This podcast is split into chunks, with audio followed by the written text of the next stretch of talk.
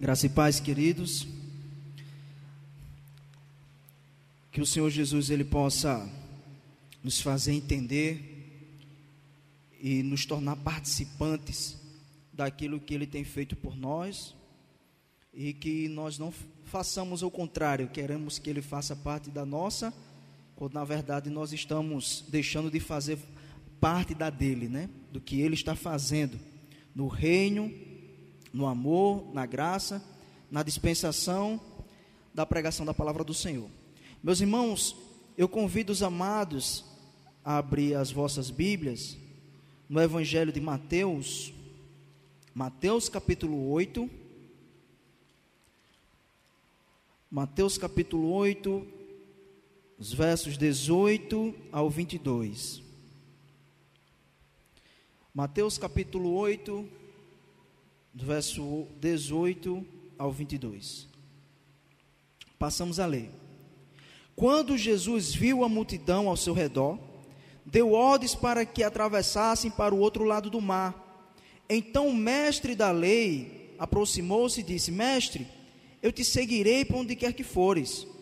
Jesus respondeu: As raposas têm suas tocas, e as aves do céu têm os seus ninhos mas o filho do homem não tem onde repousar a cabeça. Outro discípulo lhe disse: Senhor, deixa-me ir primeiro sepultar meu pai. Mas Jesus lhe disse: Siga-me e deixe que os mortos sepultem os seus próprios mortos. Graças te damos, Senhor, pela tua palavra. Graças te damos, ó Deus, por homens que o Senhor levantou, dado momento da história, para poder registrar as tuas palavras, os teus ensinamentos, ó Deus, palavras de vida, e que hoje, Pai, milênios depois, estamos aqui, ó Pai, sendo consolados, sendo instruídos, ó Pai, sendo trabalhados espiritualmente por meio dessa tua palavra. Pai, muito obrigado. Neste momento em especial, nós queremos te pedir que abra o nosso entendimento, ó Pai, para que possamos compreender, ó Pai, aquilo que o Senhor quer passar para nós, aquilo que o Espírito Santo quer mostrar em nossos corações, ó Deus, que o Teu Espírito Santo, ele fique à vontade, ó Deus, para explorar todas as áreas das nossas vidas. Em nome de Jesus, amém. Meus amados, é um texto rico, é um texto divisor de águas, e que ele é muito desafiador para os nossos dias, principalmente nos dias de hoje, onde nós nos encontramos com um evangelicalismo frágil, um evangelicalismo inchado, um, um falso crescimento, né? Não significa que a igreja ela não esteja em desenvolvimento, ela está assim. Não significa que a igreja tem fiéis que adoram a Deus em espírito e verdade. Existe sim. Nós somos provas disso. Mas também existem aqueles que estão se corrompendo pelas falsas doutrinas, existem aqueles que estão indo a Deus por objetivos que não é o que agrada ao Senhor.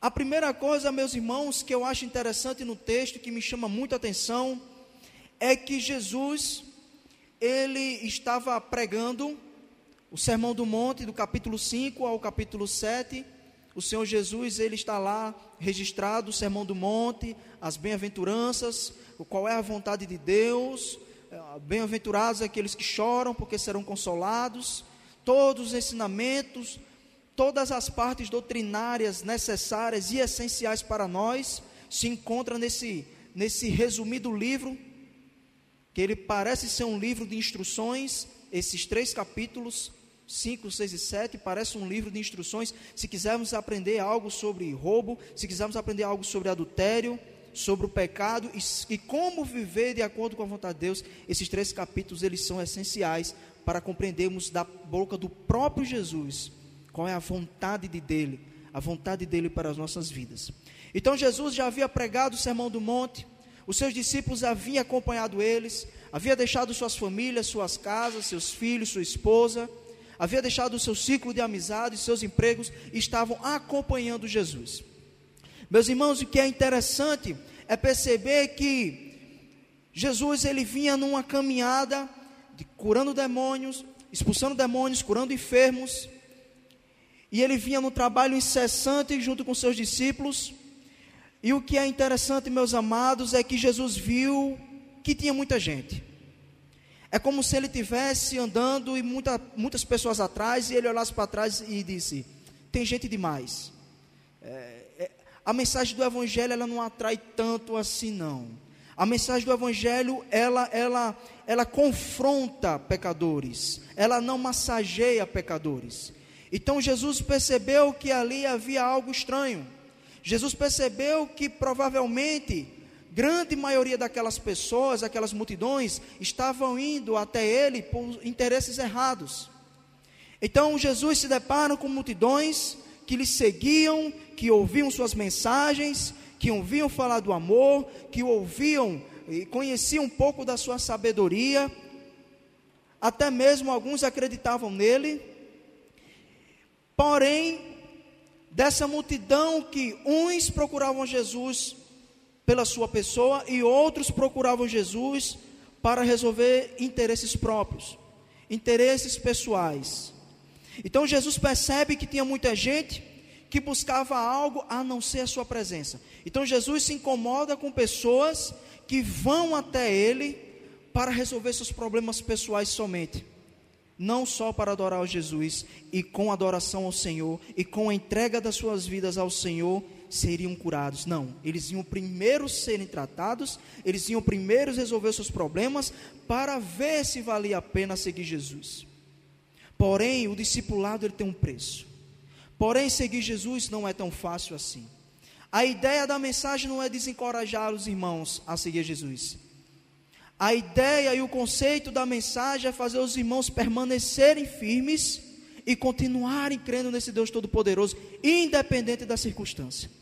Então, nós iremos, meus irmãos, tratar nessa noite de três compromissos que um verdadeiro discípulo ele tem que ter. Primeiro deles é a submissão. Segundo, renúncia. E terceiro, prioridades. Aquele que serve a Jesus, ele tem que ser submisso. Nós iremos ver isso no texto. Aquele que segue a Jesus, ele tem que renunciar. Aquele que segue a Jesus, ele tem que ter Jesus como prioridade. A sua vida tem que estar em segundo plano e a sua comunhão com Deus em primeiro plano. Essas três são características e são marcas daqueles que verdadeiramente adoram ao Senhor. A primeira nós iremos ver a submissão. Jesus havia pregado o sermão do monte, havia curado paralíticos, surdos, mudos, cegos, expulsado demônios, palavra de conforto para alguns. Ele era tratado como um grande mestre para outros, um grande rabino para outros, e para outros ele era considerado como rei dos reis e senhor dos senhores. Então, no meio dessa multidão, havia diversas perspectivas, pontos de vista acerca de Jesus. Um achava que ele era apenas um mestre, outros achavam que ele era apenas o curandeiro, outros achavam que ele era apenas o Senhor, outros achavam que ele era ninguém, era apenas um agitador de multidões. Então, no meio desse tumulto, dessa aglomeração de pessoas, Jesus, ele percebe que havia muita gente. E o que me chama a atenção, meus amados, é que do versículo 14, que os irmãos possam acompanhar comigo, 14, 16, ele vai dizer: Entrando Jesus na casa de Pedro, viu a sogra deste acamada, com febre, tomando-a pela mão, a febre a deixou, e ela se levantou e começou a servi-lo. Ao anoitecer, foram trazidos a ele muitos endemoniados, e ele expulsou os espíritos com a palavra e curou todos os doentes. E assim se cumpriu o que foi dito pelo profeta Isaías, que ele tomou sobre si as vossas enfermidades e as suas doenças. Então, quando Jesus viu a multidão ao seu redor, ele deu ordem, versículo 18, aos seus discípulos. Ele deu ordem a todos aqueles que estavam seguindo, estava o seguindo, para que atravessassem o mar para o outro lado. Então, quando Jesus ele percebe que tem multidões o seguindo, ele dá uma ordem: atravesse por outro lado. Atravessem para outra margem. E nós percebemos que quando Jesus dá a ordem de atravessar para outra margem, alguns dos seus seguidores, entre aspas, começaram a, a, a trazer para eles desculpas. O primeiro deles é um mestre da lei. Em outras traduções, em outras traduções vai falar que ele era um escriba. versículo 19 diz: Então o mestre da lei aproximou-se e disse: Mestre, eu te seguirei por onde quer que fores. Quando Jesus dá ordem para atravessar para outra margem, este homem ele vai até Jesus e diz: Mestre, eu também sou mestre. Mestre, eu, eu te reconheço como um grande rabino. Eu vou te seguir, mestre, porque tu é maior do que eu, tu tem mais conhecimento do que eu. Eu estou lhe acompanhando desde o Sermão do Monte, e você é surpreendente. Eu sou, eu sou, eu sou incapaz diante de ti. Eu estou extasiado. Eu estou perplexo com o nível de conhecimento que o Senhor tem. Esse homem ele estava ah, emocionado com a situação, com o conhecimento que Jesus tinha, com a forma como Jesus ele interpretava a lei. E Jesus, neste momento, que ele, ele dá ordem aos discípulos atravessar para o outro lado, nós vamos ver alguns contrastes entre este homem e a atitude de Pedro. Porque Pedro provavelmente havia dias que ele estava sem visitar a sua família, havia dias que ele estava sem ver sua esposa e de descansar na sua casa e de conversar um pouco com a sua família. Porém, assim que Pedro chega, à noite, a multidão traz enfermos endemoniados para Jesus voltar a curar de novo, e a casa de Pedro é, fica cheia de gente, repleta de pessoas, doentes, endemoniados, no mesmo dia que eles chegam lá. Porém, provavelmente Pedro não teve nem tempo de conversar com suas, os seus familiares. E o interessante é que Jesus, imediatamente, no mesmo dia, quando ele vê essa multidão, ele diz: atravessem, prepara os barcos e atravessem para o outro lado. E nenhum momento nós vemos Pedro dando desculpa, mas Senhor, eu cheguei em casa hoje, mas mestre, vamos descansar um pouco, dispersa as multidões. Mestre, faz dias que eu não vejo minha esposa. A gente não vê Pedro reclamando. A gente não vê Pedro dando desculpas. Mas nós podemos imaginar, de acordo com o versículo 23, entrando ele no barco, seus discípulos o seguiram. E eles calados obedeceram a ordem do mestre. Todos eles. Porém, não, esse mestre da lei não, ele disse: mestre, podemos notar que ele quer uma notoriedade, ele quer aparecer um pouco. Mestre, eu também sou mestre. Talvez esse homem, ele quisesse uma posição na comitiva de Jesus. Talvez esse homem, ele quisesse mostrar para Jesus que ele era letrado, que ele conhecia o aramaico, que ele conhecia o hebraico, e que Jesus só está andando com pessoas que não tinham conhecimento nem da própria língua direito. Mestre, eu posso ajudar. Mestre, eu posso ser um porta-voz. E Jesus vai dizer para ele, versículo 20: as raposas têm suas tocas, e as aves dos céus têm os seus ninhos, mas o filho do homem não tem onde repousar a cabeça. O Senhor diz naquele momento: Eu não posso te ajudar com nada. Você já é mestre. O que você precisa, você já tem. Eu não posso te ajudar com nada, porque você não me procura como Senhor. Você me procura apenas como um grande rabino um grande mestre. Eu não tenho nem onde dormir. Eu sou passageiro, eu sou viajante, e todos aqueles que me seguem também vivem da mesma maneira que eu. E o texto se cala. Provavelmente é o silêncio desse rapaz, assim como o jovem rico, que o Senhor disse: venda tudo e dá aos pobres. O texto também se cala. Nós podemos perceber que esse homem queria sombra e água fresca, provavelmente. Ele queria mostrar o que ele poderia fazer. Ele não estava ali para servir a Jesus. Ele não estava ali para seguir a Jesus em todas as circunstâncias. Ele estava apenas emocionado com tudo que ele tinha visto, com endemoniados, com, com demoniados sendo livres do cativo satânico, com pessoas paralíticos levantando dos seus leitos, do chão, com pessoas sendo curadas de todas as formas, com a sabedoria de Jesus mostrada lá no Sermão do Monte. E ele ficou emocionado. E Jesus está dizendo: a emoção não vai durar muito tempo. Vai chegar a hora que nós vamos ser perseguidos e você vai retroagir. Vai chegar a hora que nós vamos ser caluniados, que nós vamos ser mortos e você vai voltar para trás. Então, infelizmente, eu não posso lhe ajudar. Porque a, as raposas têm as suas tocas, as aves têm os seus ninhos, mas eu não tenho nada. O meu reino não é o daqui, o meu reino é nos céus. E esse homem se cala. Interessante, irmãos, é nós prestarmos atenção que, fazendo o contraste, Pedro se cala diante da ordem do Senhor e atravessa o mar com ele. Um homem que havia passado dias, não somente ele, mas os outros discípulos, caminhando com Jesus e longe das suas famílias, e não teve desculpa porque eram verdadeiros discípulos. Estavam submissos às orientações e às ordens do Senhor. A submissão ela é crucial na nossa caminhada com Cristo.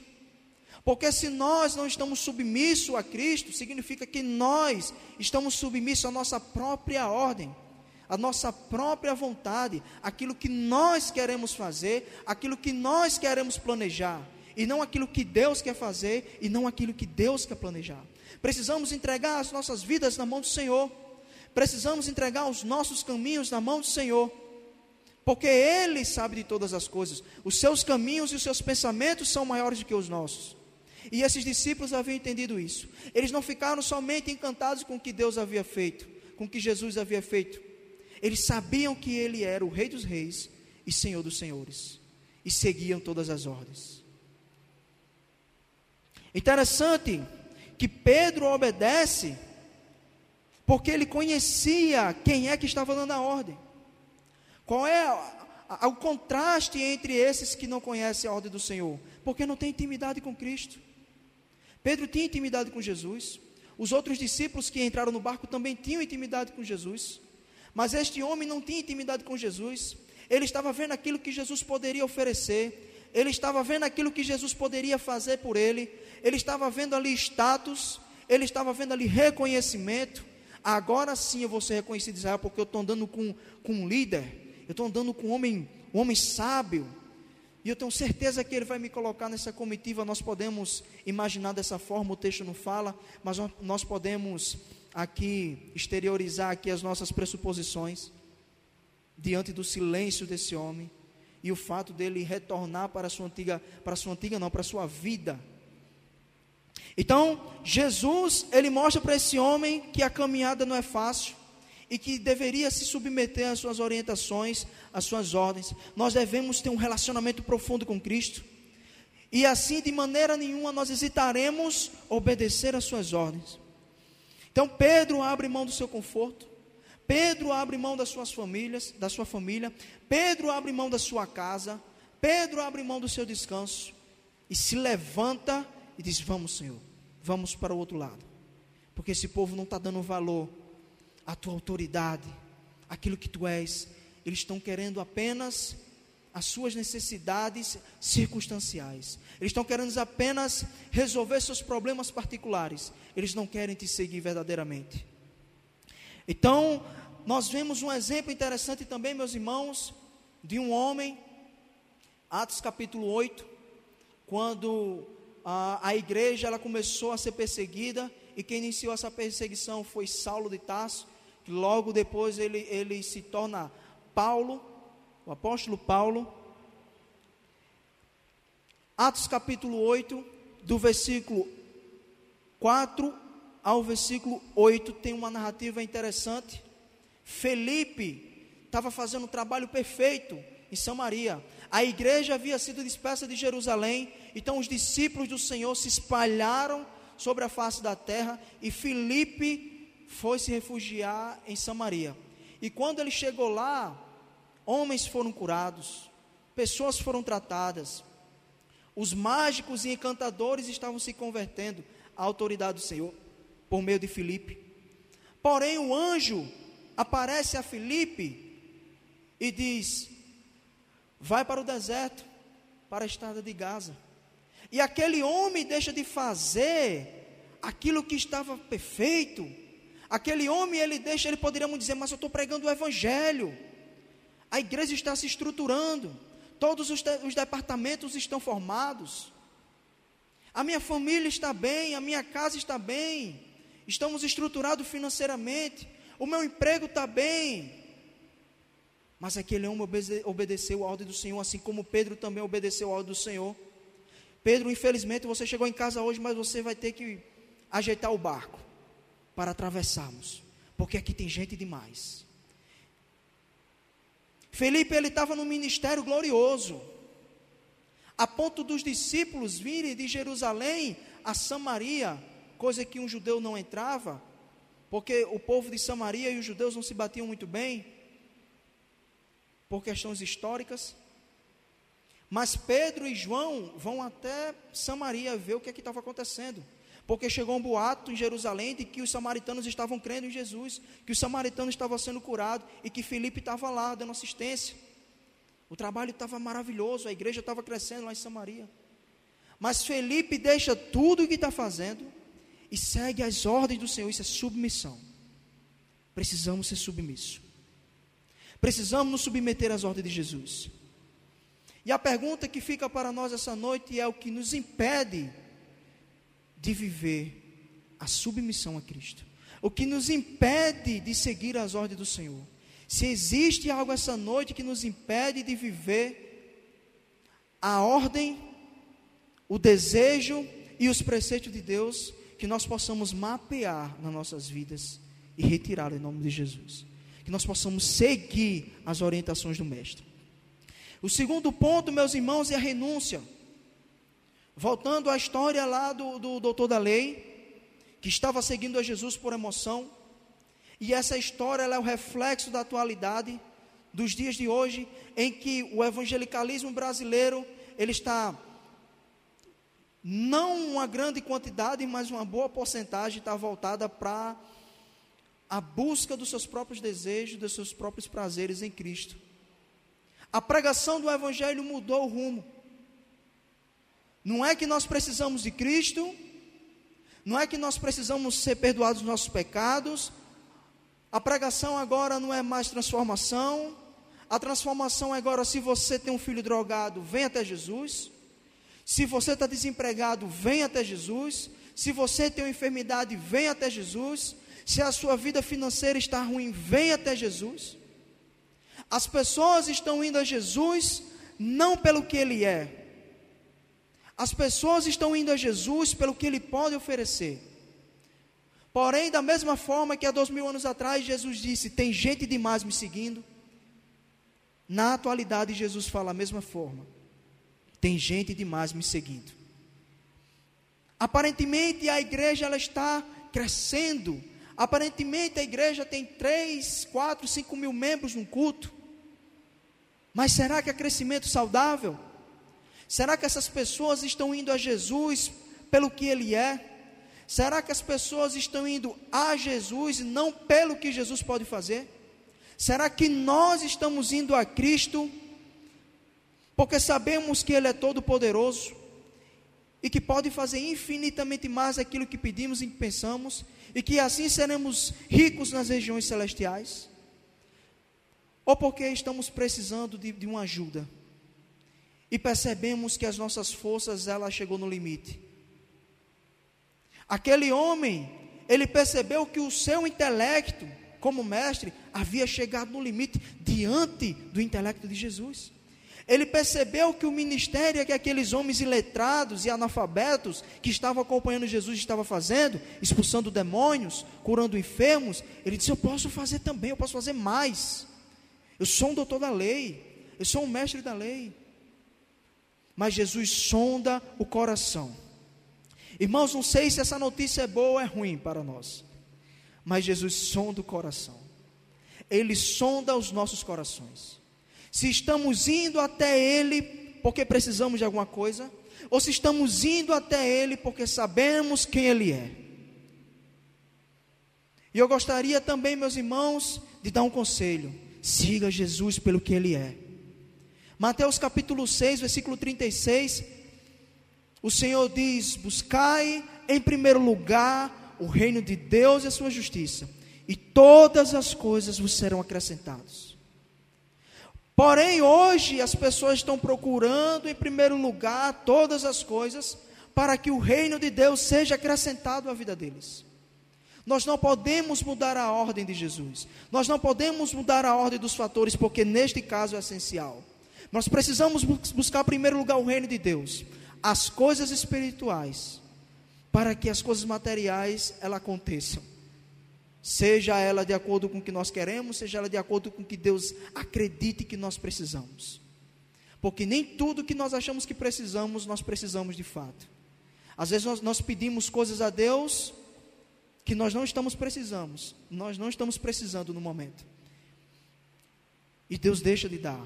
E às vezes nós recebemos algo de Deus que achávamos que não precisávamos, mas que lá na frente nós passamos a entender que aquilo ali foi essencial nas nossas vidas. É assim que se vive uma vida de renúncia.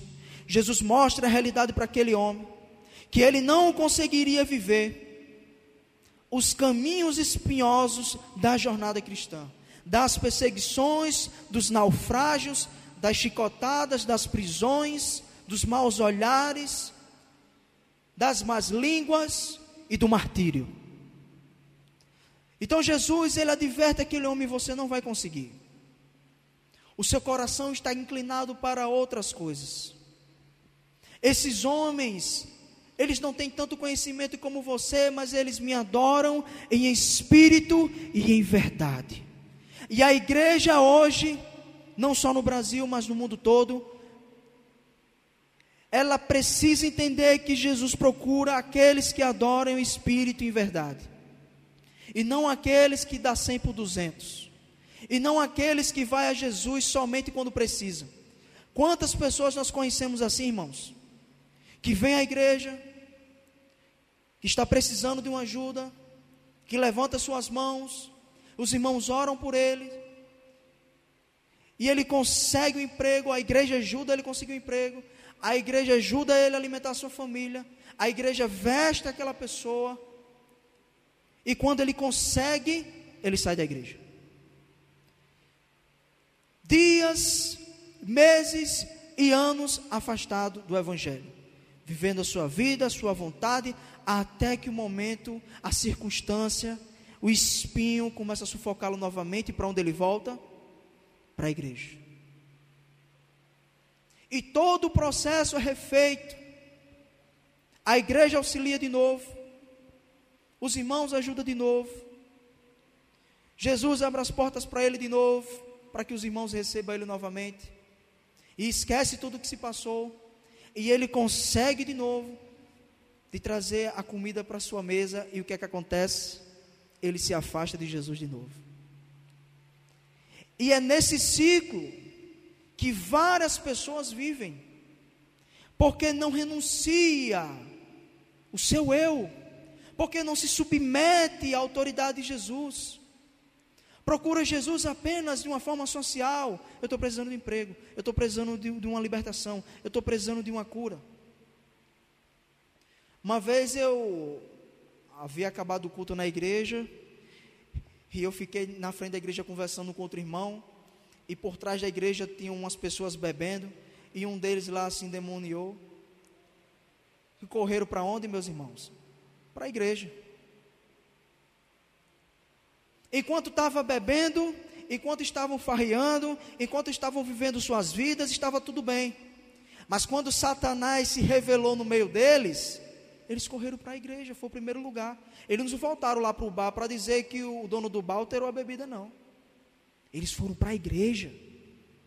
Mas, me pergunte quantas vezes, depois desse dia, que nós fizemos todo o trabalho, que o demônio foi expulso, quantos deles voltaram para a igreja? Nenhum. É assim que está acontecendo dentro das igrejas. As pessoas estão indo, estão cultuando, estão levantando suas mãos, estão orando, estão participando de campanhas, estão trazendo fotos para serem ungidas. E quando conseguem alguma coisa de Jesus, elas vão embora.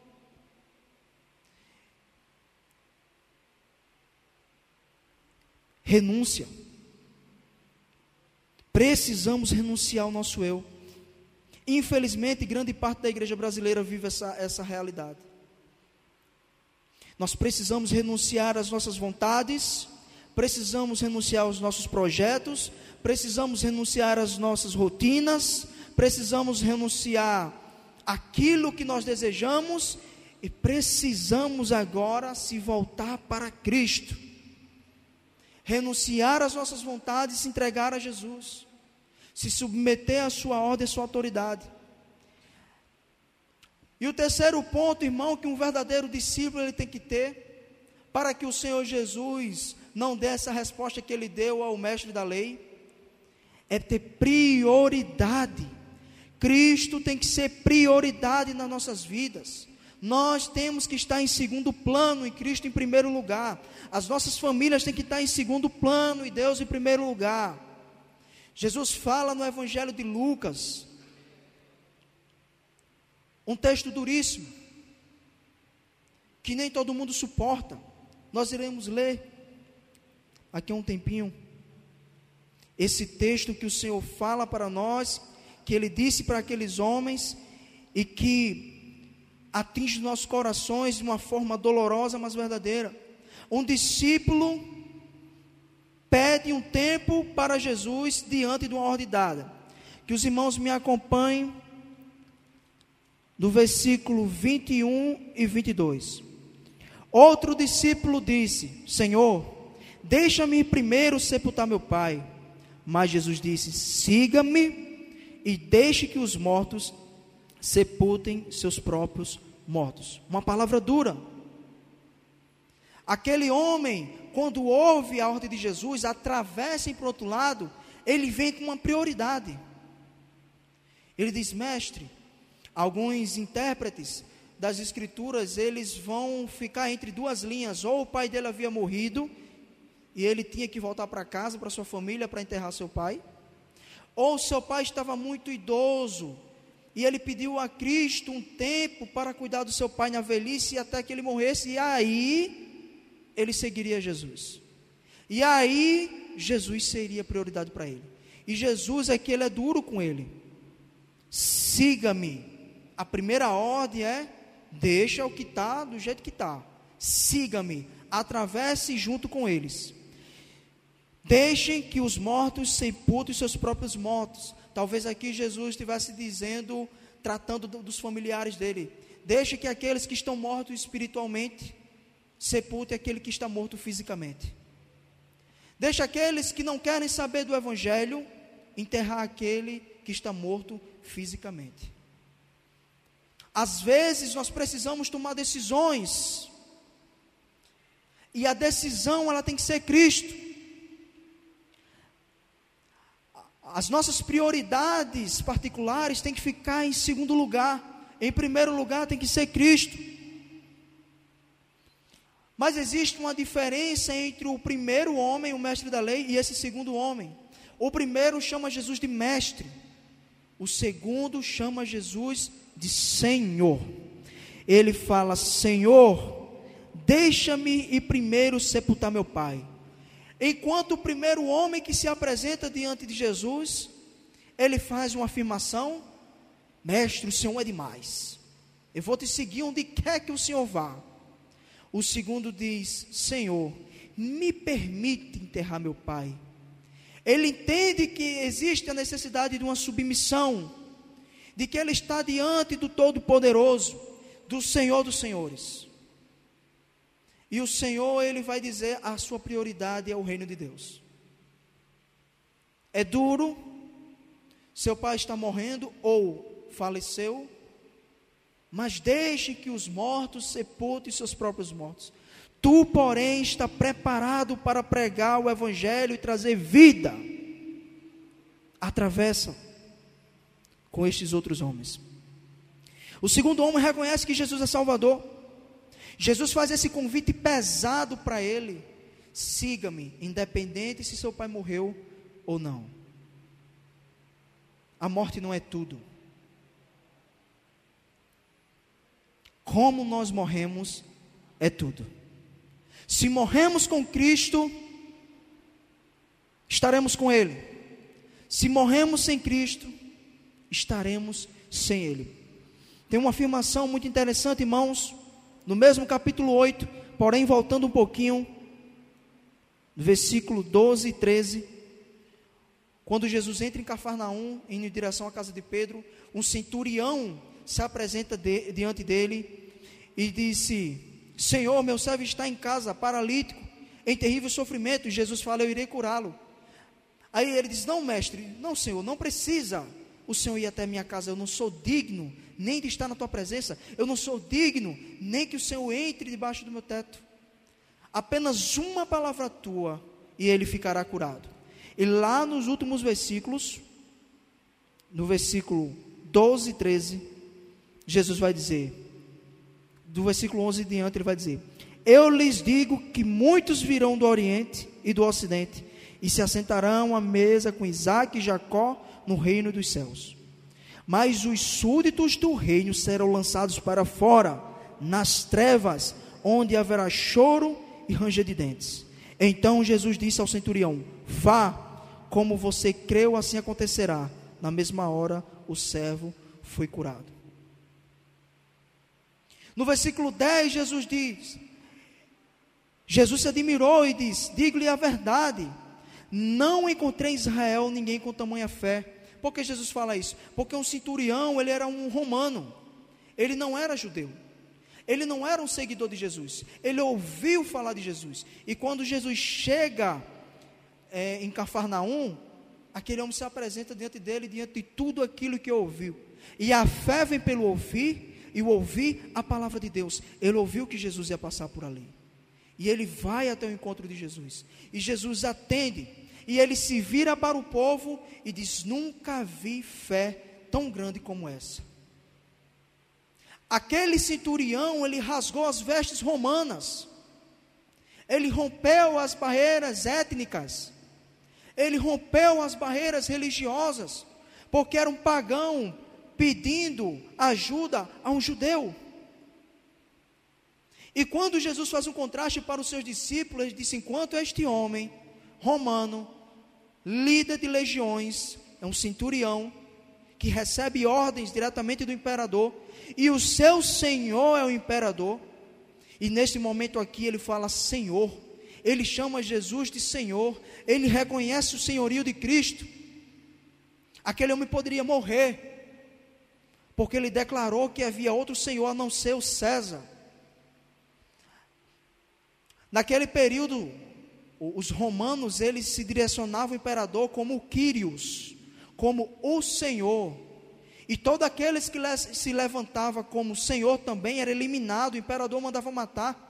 Esse é um dos, dos, dos momentos em que Jesus é perseguido tanto pelos judeus, porque ele dizia que era rei dos judeus e os judeus não aceitavam ele como rei, e ele era perseguido pelos romanos porque ele se declarava Senhor. E só havia um Senhor, e era o imperador. E aquele homem, aquele, aquele centurião, ele, ele chama Jesus de Senhor. Meu servo está em casa. Nós vemos compaixão por aquele homem se deslocar para pedir auxílio para o seu servo. Aquele homem que era o chefe de família, que era o homem poderoso naquela casa, se preocupar com uma pessoa simplória, com uma pessoa que ele tinha um apreço. E Jesus disse: Eu estou tão admirado porque eu nunca vi uma fé desse tamanho, desse tamanho Israel. Na igreja também é assim. Existem pessoas que fazem coisas melhores do que nós mesmos que conhecemos o Evangelho. E Jesus fica admirado com essas pessoas. Nós precisamos mostrar obras maiores do que essas. Nós precisamos fazer isso, mas em sinal de renúncia e de submissão a Deus, e não fazer por fazer. O evangelho não é feito de filantropia. O evangelho ele não é somente filantrópico, ele não só apenas ajuda uma pessoa. O evangelho é salvação, é poder de Deus para a salvação de todo aquele que nele crê. E Jesus faz esse convite: siga-me e deixe que os mortos sepultem seus próprios mortos. Para ser discípulo de Jesus, é o que Jesus falou para aquele homem, para que deixasse os mortos sepultar os mortos, e é o que Jesus falou para aquele doutor da lei: você não tem estrutura para isso, você está apenas emocionado. Quantas pessoas não estão se convertendo por emoção? Quantas pessoas não estão sendo pressionadas no culto para aceitarem a Jesus, aceitem a Jesus e as pessoas elas vão porque ouviu uma melodia boa, Uma vez eu fui a uma vigília, uma vigília não, a, um, a uma cruzada que se fala, um, um amigo me convidou para ir a uma cruzada e tinha lá um, um artista, tinha um cantor lá muito famoso, de uma, de uma certa denominação, e ele ficou encarregado de cantar e de pregar. E esse homem ele cantou, cantou, cantou a noite toda. E ele decidiu pregar, vamos fazer uma ministração no meio do louvor. E do nada ele disse que Jesus havia dito para ele naquele momento que 150 pessoas tinham que se converter. Aí eu parei, aí eu disse: espera aí, eu vou ver o que é que vai dar. 150 pessoas. E os músicos daquele homem se cansaram, porque eles tiveram que tocar a mesma música meia hora. E esse homem falando, não tem 100, falta 30, falta tanto, falta tanto. E as pessoas já estavam quase se empurrando para dizer, vai logo para completar os 150 para a gente terminar.